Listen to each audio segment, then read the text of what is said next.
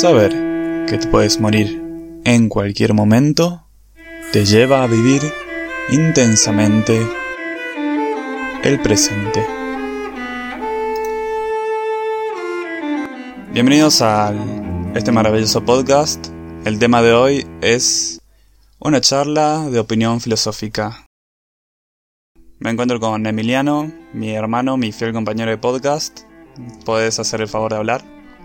Bueno, ¿qué tal? Buenas noches, buenos días. Eh, a todos los que nos estén escuchando, un gusto estar participando más que todo este día que tenemos un tema muy importante y muy filosófico. Ah. Tema candente, tema interesante.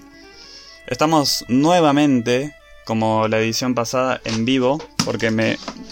Perdón por el ruido, porque me interesó esto de hacerlo en vivo y estuvo bastante bastante copado que la gente opine, que la gente hable, así que ahora estamos con cinco espectadores y arrancando de nuevo, esta vez un poquito más formal, un poquito mejor hecho que la vez pasada. Pero como dije antes, empezamos con una frase que hizo un escritor, creo que se llama eh, Edith Sánchez, o algo con Sánchez. Mil disculpas por no haberlo escrito a la fuente. Sin embargo, es una frase muy interesante. Saber que te puedes morir en cualquier momento te lleva a vivir intensamente el presente. Este podcast se va a tratar sobre la muerte y la incertidumbre que hay detrás y cómo mediante la filosofía podemos darle un, un propósito, una o al menos una opinión. Pero bueno, para la gente que está viendo el vivo y para la gente que escucha el podcast, tal vez no todos saben qué carajo significa la filosofía, como yo hace unos años. Entonces busqué una definición media mediocre que dice así. Es el estudio de una variedad de problemas fundamentales acerca de las cuestiones como la existencia, el conocimiento, la verdad, la moral, la belleza, la mente y el lenguaje, etc. En nuestro caso, nos vamos más a una rama que es la metafísica, que es la rama de la filosofía que estudia la naturaleza, estructura, componentes y principios fundamentales de la realidad. Entonces, nuestro tema es la existencia, que es un principio fundamental, ¿no? La muerte está relacionada profundamente con la inexistencia. ¿Algo que tengas que decir al respecto antes de empezar? Sí, es muy interesante. El tema de la metafísica lo trata Descartes. Es más, tiene un, libro con una serie de meditaciones metafísicas de donde sale la frase pienso, luego existe, eh, que es muy conocida dentro del mundo de la, de la filosofía y en general, y es justamente lo que vamos a hablar hoy, ¿no? La existencia em, y el miedo a la muerte, que es la no existencia. Bien, en este caso, la muerte en sí, para arrancar en el tema, ¿qué, ¿qué, creen ustedes que es la muerte? Pueden participar en el chat si quieren, si no, no importa. ¿Qué creen que es la muerte? ¿Por qué creemos que le tenemos miedo a la muerte? Porque si hay una frase que me gusta a mí, es que venimos a la Tierra con el único objetivo claro, o al menos el único objetivo final que sabemos, es que vamos a desfallecer en algún momento. Entonces, ¿a qué le tenemos miedo si lo sabemos desde un principio, no? ¿Cuál es la incertidumbre detrás de todo este flagelo de la muerte? Porque tenemos miedo a sufrir, tenemos miedo a la inexistencia, tenemos miedo a qué. Entonces, el otro día viendo una película, una película de terror realmente que se llama Midsommar, si la vieron, es una de las mejores películas que existen de la actualidad, digamos. Se trata de un campamento sueco en el cual en una parte se suicidan las dos personas mayores de 70 años y lo explican así, que es muy interesante. Explican como para decir que temerle al final de la vida es algo que no tiene sentido, digamos. Explica cómo al final y al luchar por seguir aferrados por la vida, corrompe el espíritu, ¿no? El hecho de, de luchar por seguir viviendo es algo totalmente antinatural al hecho de que nosotros ya sabemos que vamos a morir, ¿no? Entonces se muestra una manera pacífica, digamos, de que es más sano morirse antes de seguir viviendo luchando contra nuestro propio instinto, ¿no? Que es algo muy interesante, algo muy fuerte. Acá creo que Emiliano estaba buscando estaba buscando algo para opinar mientras voy a leer el chat. Justamente estaba meditando y me hizo acordar mucho. Bueno, estoy leyendo el libro de en Filosofía en 11 frases de Darío Stanriver y al principio cuando habla sobre Heráclito, nadie, puede bañarse dos veces en el mismo río, eh, hace una meditación profunda acerca de la muerte, el ser, el no ser, eh, porque justamente lo de nadie puede bañarse dos veces en el mismo río significa que las cosas cambian. Como nadie puede bañarse dos veces en el mismo río, significa que las cosas cambian y hay una invitación sobre qué es lo que cambia. Si uno se refiere al, al afluente del río, en realidad no cambia, el afluente siempre es el mismo, pero las aguas cambian y esto genera una angustia muy grande porque es el ser ante el no ser y eso es lo que es justamente la muerte y por eso es que la gente teme tanto la muerte porque es el no ser y uno no puede imaginarse el no ser es algo que no existe en la mentalidad de uno y eso genera angustia y el peor sentimiento para el humano es justamente la angustia. Sí, acá mencionaron cosas interesantes en el chat.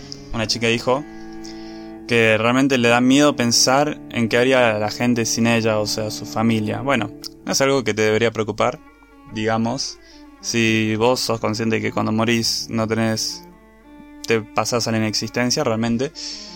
Cuando te morís no te vas a enterar, así que si les pasa algo no, te va a importar muy poco porque no te va a importar porque no vas a existir, si lo vemos desde ese lado. Y acá nuestro amigo Néstor dice algo parecido, que capaz que no es el bien, el miedo a que te vas a morir, sino el miedo a que no sabes si hay algo después. Y después Patricio que dijo algo bastante similar, que es que la gente piensa que se va a acabar todo y por eso es que genera ese miedo. Y es los puntos que planteamos para hoy. Entonces la muerte no es como tal un suceso traumático, sino que lo traumático para nosotros es el hecho de pensar que por un segundo vamos a dejar de existir. Y para nuestra mente es imposible. Y pensando cómo podía agarrar ese concepto y hacérselo claro a la gente, decidí hacer un pequeño ejercicio que la gente que está viendo en vivo puede hacerlo conmigo, acá Emiliano también lo puede hacer, para que nos enteremos más o menos de cómo se sentiría, o al menos qué tan cómodo se siente nuestro cerebro al imaginar que estamos muertos, ¿no? Entonces el ejercicio dice así. Presten atención, cierren los ojos y piensen por un momento en la nada, ya sea simplemente oscuridad o simplemente un fondo blanco. De a poco vayan olvidándose de que existen los sentidos. Olviden que existe alguna manera de comunicarse y olviden finalmente ese fondo blanco o esa oscuridad absoluta. Porque eso también es algo. Y ahora, sitúense en un lugar eternamente, pero olviden que existe siquiera pensar. Olviden que alguna vez fueron.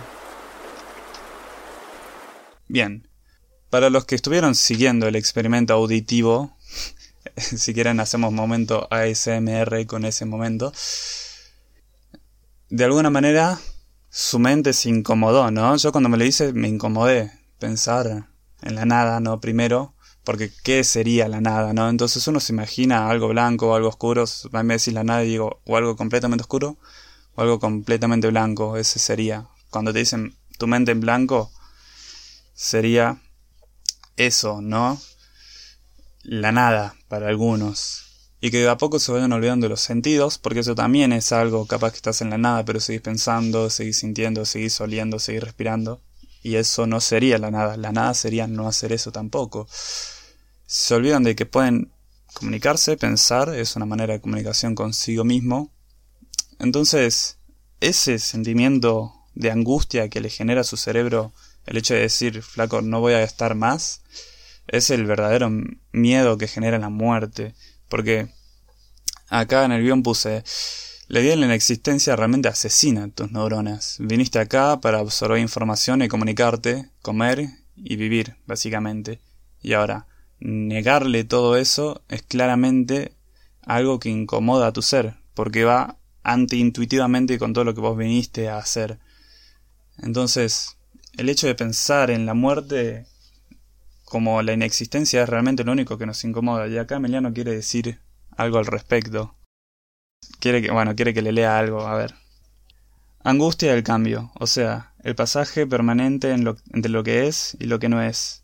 Angustia, no que el mundo cambie, sino que el cambio sea nuestro mundo, nuestra realidad. El cambio asusta, es vertiginoso e imprevisible. Ahí está. Bueno, entonces sí, también es eso, el cambio, el miedo al cambio, y eso ya está más relacionado a otros conceptos de la vida más cotidiana, que aunque la muerte sea algo cotidiano que pasa todos los días, todos morimos una sola vez, entonces tan cotidiano no es. Sin embargo... Es que el cambio mata. ¿Por qué mata? Mata porque introduce al no ser, le da posibilidad a la nada, a que algo deje de ser. Si hay cambio, existe la posibilidad de que algo pueda ser de otra manera, o sea, que deje de ser lo que era. Pero si no hay cambio y todo sigue siendo lo que es, entonces todo es planificable, dominable, administrable. Si hay cambio, hay algo aún no realizado, aún no hecho, algo imposible, algo posible y hasta imposible. El cambio habilita la incertidumbre, lo no disponible, lo que se escapa, lo que se nos escapa, y vuelve la angustia. Bien, eso hace referencia también a lo que estamos hablando recién, el hecho del cambio de un estado, en este caso vivo, a uno muerto, es algo que genera incertidumbre. Yo ahora voy a hacer mi opinión sobre algunos comentarios que acabo de leer. ¿Qué onda con la reencarnación? Mira, nosotros, mejor dicho yo, a la hora de escribir el guion, decidí no plantearlo de una manera religiosa, porque sentía que iba a ser muy vertiginoso y que iba a haber muchas opiniones al respecto y tal vez algunas personas que se ofendan. Así que en nuestro caso no vamos a hablar sobre la reencarnación ni algún tema religioso, sino de lo facto que es lo único que sabemos, así como a ciencia cierta, y es que no sabemos. Entonces, desde la incertidumbre, le tratamos de dar un sentido. ¿No? Y también el hecho de pensar que la muerte, sentir pensar en la muerte es contradictorio porque estamos vivos. Sí, ese es otro comentario. Eh, sí, efectivamente, nosotros pensamos en la muerte como algo contradictorio porque estamos vivos. Tal vez si estuviéramos muertos, tendríamos miedo de estar vivos, pero no lo sabemos porque no estamos muertos. Aunque estoy planteando la muerte como un estado de inexistencia para la gente que está escuchando ahora el podcast. Lo cual no nos asusta realmente saber que vamos a sufrir antes de morir, ¿no? Que ese es otro tema que planteé, porque nosotros sabemos que nos vamos a morir, ya sea de una manera muy traumática o de una manera poco traumática, como puede ser algo rápido, algo simple, una inyección que te mata si de y no te enteras, o te puedes morir incendiado vivo, ¿no?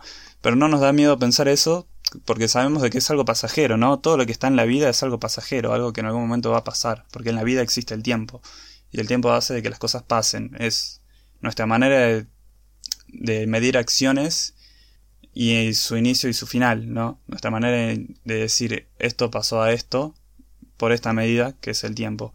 Entonces, todo lo que pasa por el tiempo sabemos que tiene algún final. Vamos a decir, la eutanasia es básicamente el acto voluntario de la muerte en base a un final inminente, como puede ser que sabes que te vas a morir de cáncer en dos meses y preferís morir antes, antes de estar sufriendo sin pelo con 80 cicatrices de la quimioterapia, sin poder caminar y todo eso, entonces vos decidís abiertamente morirte antes de sufrir todo eso y que tu familia sufra todo ese suplicio de sostener a alguien que está a punto de morirse y verlo sufrir y saber que lo querés y que no puedes hacer nada. Entonces optabas por la eutanasia, que en algunos países es legal, no sé en cuáles, pero sé que es legal en algunos. En Argentina no, pero sin embargo es como un suicidio voluntario hecho por un profesional de la salud, sería, ¿no? Lo cual nos lleva al, al segundo punto de colación, porque hay gente que prefiere la inexistencia antes de una existencia sufrida. ¿Qué opinas vos? Paradójico porque no sabes lo que es la inexistencia, entonces, ¿cómo puedes preferir algo que no sabes?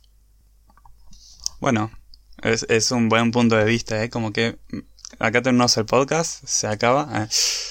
Bueno, y ahora vamos a leer parte del guion. Eh, muchos hablan sobre el aborto, pero no es lo que concierne ahora, porque por si acaso alguien me lo sacaba a colación.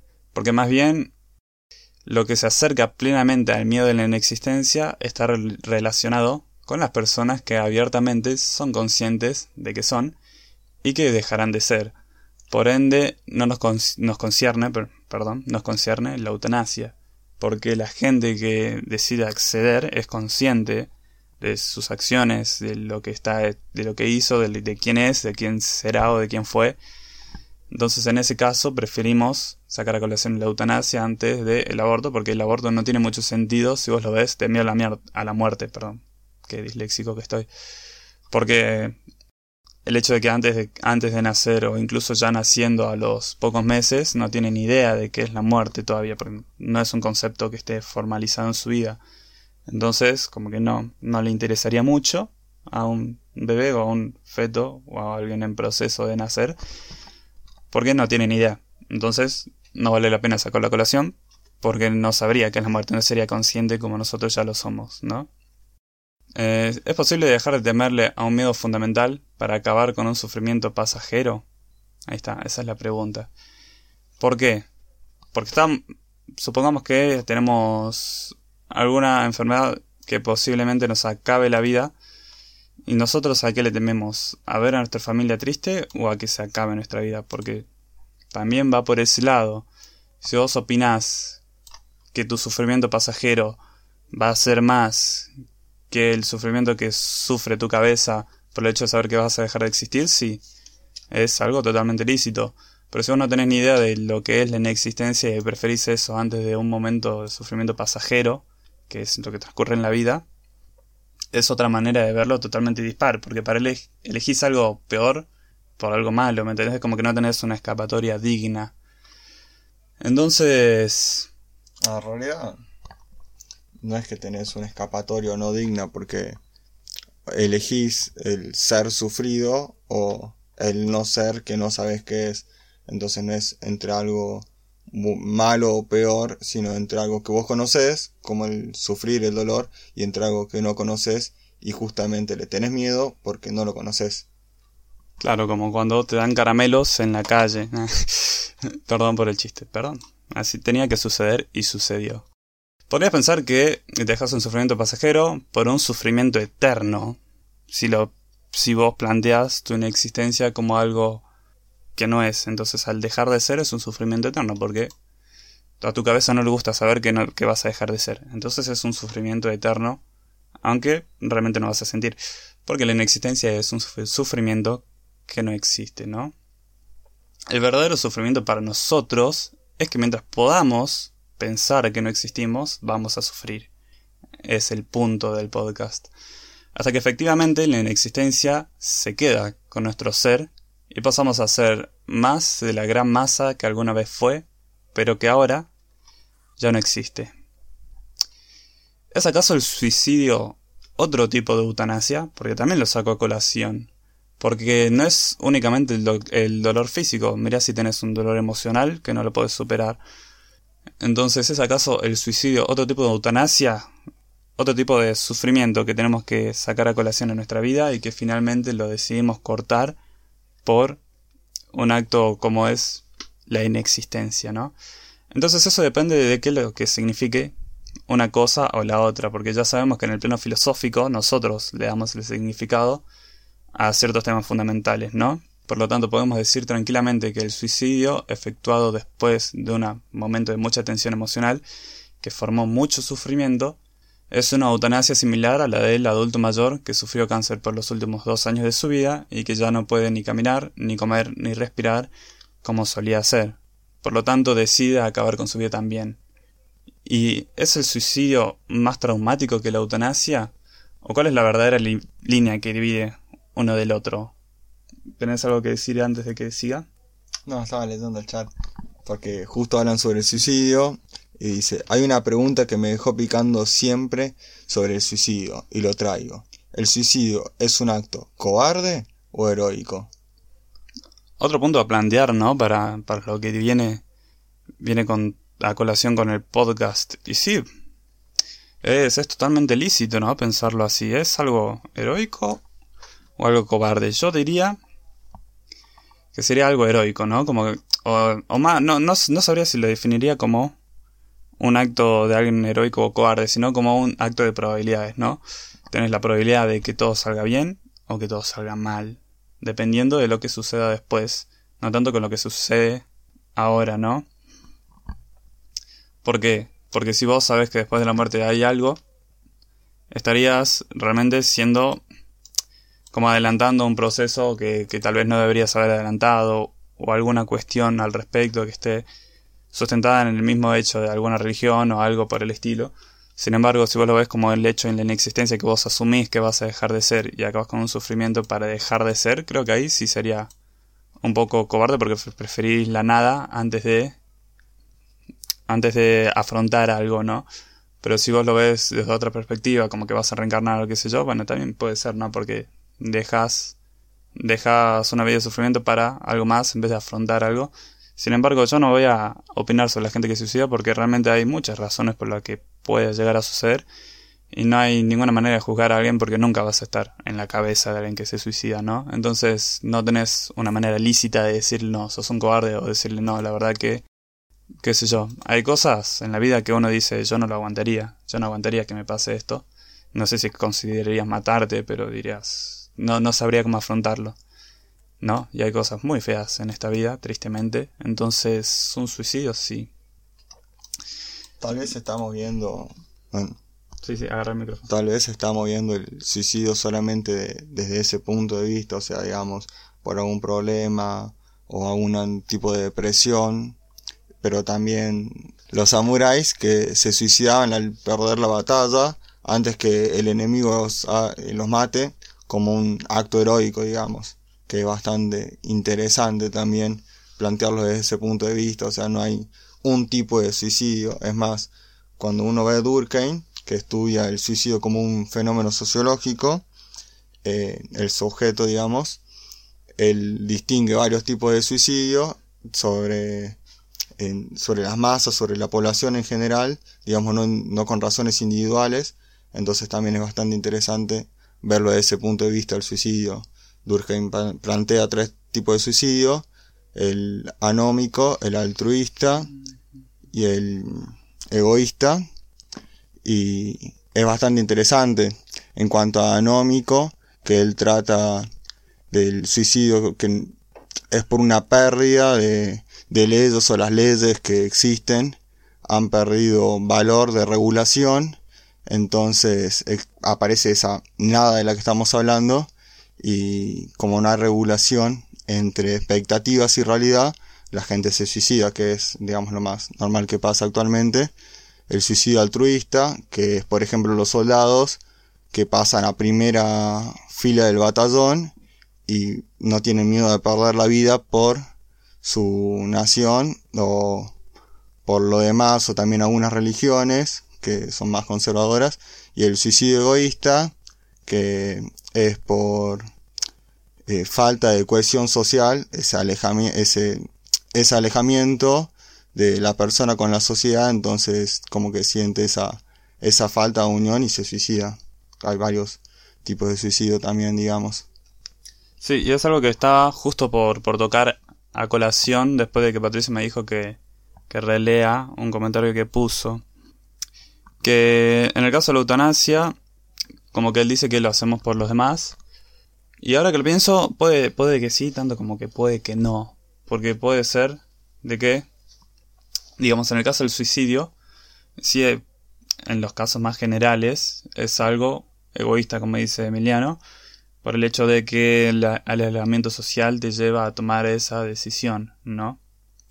Sin embargo, nosotros lo vemos como darle un final a algo en lo que nosotros no encajamos. Y en eutanasia sería algo bastante similar. Si vos lo pensás desde el punto de vista que vos decís, no, si voy a vivir sin piernas, prefiero morirme, ¿no? Entonces, en cuestión, sí, podemos plantear una diferencia del suicidio que de la eutanasia, en el sentido de decir de que el suicidio es algo más egoísta dependiendo de la actitud y la eutanasia es algo más pensando en los demás y vos decís, bueno, no quiero que mi familia, porque la gente que hace eutanasia generalmente son mayores, gente de 60, 70 años. Eh, yo creo que la verdadera línea divisoria entre uno y otro es que uno es afectuado por un profesional de salud y otro es afectuado por las propias manos. Y ahora hay gente que saldrá a colación diciendo, estamos violando el juramento hipocrático. ¿Vos sabés lo que es? Ustedes supongo que deben saber, el juramento hipocrático es el juramento que hace la gente cuando va a estudiar medicina. Dice que siempre va a salvar una vida y nunca a acabar con una, digamos, básicamente. Eh, se podría decir que sí, uno, uno podría decir están violando el juramento hipocrático en el hecho de negarle la vida a uno. Pero, a colación de lo mismo, estarías negándole el derecho a la libertad de qué hacer con su vida a otro. Entonces le está dando la opción de que lo haga o de una mala manera o de una buena manera, ¿no? Entonces, violar la libertad de alguien creo que es más, pesa más moralmente que violar un juramento medicinal, ¿no? Entonces, bueno, vamos al último punto y el más interesante a mi punto de vista. La memoria. Lo que realmente queda detrás de lo inexistente. Paradójico.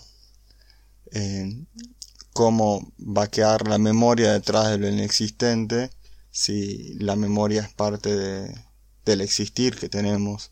O sea, nosotros recordamos cosas que nos pasaron o cosas que nos contaron, pero no eh, cosas que no hemos vivido todavía, por ejemplo, y no podemos tener memoria de lo que no existe, de lo que no nos pasó, o no vamos a tener memoria si no existimos tampoco. Entonces, es para reflexionar. Bueno, ¿por qué saqué a colación este título? La memoria, lo que realmente queda detrás de lo inexistente. De cualquier experiencia que podemos tener en esta corta existencia, lo único que nos queda detrás de ella es la memoria, el recuerdo del individual o el recuerdo colectivo. Entonces, ¿por qué sería la memoria lo único que nos inmortaliza? ¿No? Porque nuestra existencia sigue, al menos desde mi punto de vista, de una manera fugaz en la realidad cuando nosotros dejamos de existir, en la memoria de la gente, porque si la gente sabe que nosotros existimos, que existimos en algún momento, no que existimos ahora, que existíamos. Si la gente sabe que nosotros existíamos, queda un pedazo de nuestra existencia inmortalizado en la realidad hasta el momento que nosotros dejamos de existir completamente, que es cuando nadie recuerda que nosotros alguna vez fuimos, ¿no? Entonces por eso a colación el título de la memoria, lo que realmente queda detrás del inexistente. Debido a que nuestra conciencia deja de ser, lo único que nos queda de ella son pequeñas fracciones en forma de un recuerdo colectivo. La gente que nosotros conocimos, nuestros familiares, nuestros hijos, futuros hijos, o nuestros padres, o nuestros abuelos, o alguna ex novia que tuvimos en alguna época. Esos pequeños fragmentos de existencia son lo que quedan de nuestro alguna vez cese transitivo de vida, ¿no? Entonces lo que da por resultado es que nosotros realmente morimos completamente en el momento de que se demuestra fehacientemente que dejamos de existir en la memoria colectiva, que esas pocas fracciones de nuestra existencia que estaban inmortalizadas en las personas dejaron de ser, es el momento que yo creo que completamente dejamos de existir, porque si bien nuestra mente va a dejar de existir en el momento que nosotros morimos, la gente se va a seguir acordando de nosotros hasta el momento en que ellos finalmente mueran. Entonces, en el momento en que nadie sepa que nosotros alguna vez fuimos, es el momento que realmente nosotros dejamos de existir, a pesar de que nosotros no lo sepamos, ¿no? Y en su contraparte, nuestro pleno acto en existencia, nosotros no sabemos si realmente alguien nos recuerda porque no existimos, ¿no? Pero es lo único que nos queda detrás de la misma inexistencia. O sea, es lo único que queda de nosotros reflejado en la realidad después de que nosotros ya no somos más. Bueno, es justamente lo que, cuando me dijiste el tema, es lo que planteé. Nosotros dejamos de existir y nosotros dejamos de tener conciencia de eso. Entonces, lo único que quedaría de nosotros son recuerdos en la memoria de alguien más. Pero habría que plantarse si eso realmente somos nosotros si son fragmentos de nosotros o son lo que las otras personas recuerdan del reflejo que nosotros causamos en ella. No es justamente nosotros, porque nosotros tenemos una perspectiva nuestra que tal vez no es la misma que tengan los demás y tal vez no es la misma de lo que realmente seamos. Entonces, no sabríamos si eso que queda de recuerdo es algo nuestro o simplemente una percepción de un tercero. Sí, bien. Eh, a colación de eso, realmente yo creo, porque lo, lo sacamos así como un poco a flote en el final del podcast pasado, cuando vos dijiste lo de eh, la memoria del olvido y al día de la memoria, y que nosotros debemos recordar eso para no olvidarnos de todo el proceso que tuvimos que pasar, entonces ahora nosotros, de alguna manera, al dejar de ser, necesitamos ser recordados para no olvidar nosotros tampoco lo que alguna vez fuimos. Y yo, antes de marcarlo como una perspectiva totalmente subjetiva de alguien sobre lo que alguna vez fui, lo marcaría como hechos concretos, como Valentín en algún momento fue esto, esto, esto y esto, como no sé si un buen novio, un buen chico, qué sé yo, alguna cosa así, pero sí, Valentín en algún momento fue un chico que terminó la secundaria, que trabajó de basurero, que le gustaba tocar la guitarra, eh, que estudió cocina, ¿entendés? Algo así, que sería lo que inmortaliza realmente a mi ser, antes de, ay, me acuerdo que Valentín era tan bueno conmigo, que tal vez no sería realmente algo que me inmortalice, sino algo que quede grabado en la memoria, ¿no? Pero algo que realmente me hace a mí seguir siendo es lo que alguna vez hice. Entonces, eso nos lleva al punto final con el que me gustaría cerrar. Es que nosotros realmente que somos lo que hicimos, o sea, nosotros somos lo que hicimos en esta vida o somos las conexiones que logramos en esta vida? Bueno, es justamente lo que planteé al principio cuando te planteé sobre lo que dice Heráclito, nadie puede bañar sobre ese mismo río. ¿Qué somos? ¿El caudal del río que es siempre mismo o somos las aguas que cambian constantemente? ¿Qué nos define? Las acciones que hicimos, el tu nombre, tu persona, tu cuerpo, tu cara o eh, la impresión que causaste en alguien más. O en realidad no somos nada de eso y somos una mezcla de las dos y cuando dejamos de existir directamente no somos nada porque ya no está ni el cuerpo y solamente quedan los recuerdos que no es algo completo. Entonces, gente, como ya estamos bastante sobre la hora, para finalizar, quería darle este cierre interesante y fuerte a todo el tema que nos conllevó hoy. Realmente el trasfondo y el cierre final es que el miedo que le tenemos a la muerte, uno como conclusión filosófica, no como verdad absoluta, es que nosotros le tenemos miedo a la inexistencia como punto final, que la eutanasia es elegir lo que no sabemos por terminar con un sufrimiento que sí sabemos, al igual que el suicidio, y que la única forma de seguir viviendo muertos es mediante lo que alguna vez fuimos en esta vida.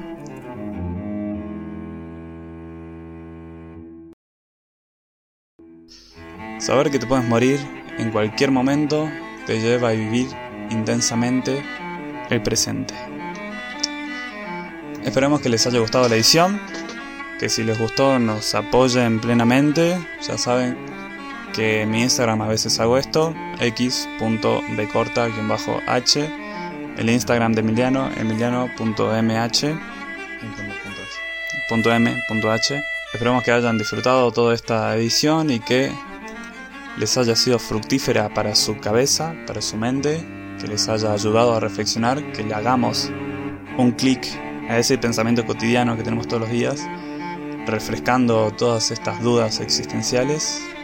Y sin nada más que decir, que tengan unas buenas noches a la gente del vivo y que tengan un buen día a la gente que está escuchando el podcast por Spotify o por Anchor.